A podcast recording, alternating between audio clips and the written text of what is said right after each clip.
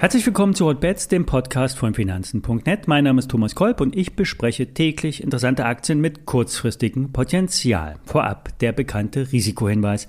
Alle nachfolgenden Informationen stellen keine Aufforderung zum Kauf oder Verkauf der betreffenden Werte dar und bei den besprochenen Wertpapieren handelt es sich wie immer um sehr volatile Anlagemöglichkeiten mit hohem Risiko. Dies ist keine Anlageberatung und sie handeln auf eigenem Risiko. Es gibt gute Nachrichten für unseren Impfstoffhelden BioNTech. Nicht nur, dass die anderen Hersteller Probleme haben, für BioNTech läuft es derzeit richtig gut. Vor allem die Deutschen schwören auf den Zauberimpfstoff auf Basis der mRNA-Technologie. Nach Spiegelinformationen soll nun Deutschland mehr Dosen von BioNTech erhalten. Damit könnten die Lieferausfälle der anderen Hersteller mehr als kompensiert werden. Bis Juni soll die Lieferung der Impfdosen verdoppelt werden. BioNTech soll zudem in China als erster ausländischer Impfstoff bis Juli die Zulassung erhalten. Die Wirksamkeit liegt bei 94 äh, Prozent, bei asymptomischen Infektionen weit über der Wirksamkeit chinesischer Injektionen. BioNTech hatte hier vor allem von, den, von der Datenweitergabe aus Israel profitiert. Kürzlich wurde zudem die Erweiterung der bestehenden Notfallzulassung für den Impfstoff für Jugendliche ab zwölf Jahren in den USA beantragt. Ähnliche Anträge sollen demnächst weltweit auch bei anderen Zulassungsbehörden eingereicht werden. Bislang ist der Einsatz des Impfstoffs erst ab 16 Jahren zugelassen. Die Aktie von BioNTech befindet sich auf Allzeithoch. Der Aktionär sagt, keine Stücke abgeben. Hier ist noch viel Luft nach oben, auch wenn die Analystenziele mittlerweile erreicht wurden. Möglicherweise springen die Researchhäuser der Entwicklung hinterher und heben dann die Kursziele an. BioNTech hatte ja schon sehr früh auf die Ausweitung der Produktionskapazitäten gesetzt. Schließlich gibt es immer mehr Mutationen und die Auffrischimpfungen werden mehr als wahrscheinlicher.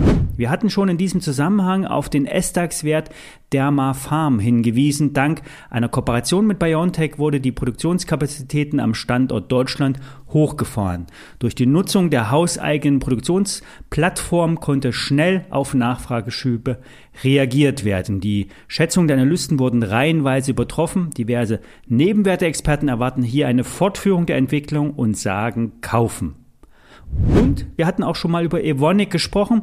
Eine Tochter aus Vancouver hatte für den mRNA-basierten Impfstoff die Transportmittel im Körper, die sogenannten Lipid-Nanopartikel, entwickelt.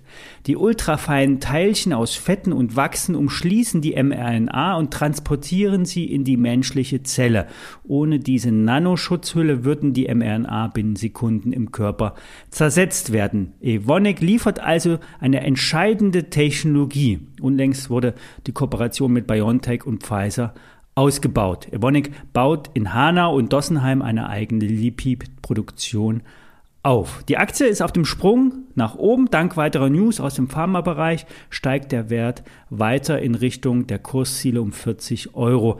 Zumindest das Kursziel der Analysten von Bernstein Research. Andere Häuser haben deutlich niedrigere Kursziele. Zum Schluss nochmal zurück zum Thema Impfstoffhersteller. Der US-Immunologe Anthony Fauci ist zuversichtlich, dass der Impfstoff von Johnson Johnson bald wieder eingesetzt werden kann.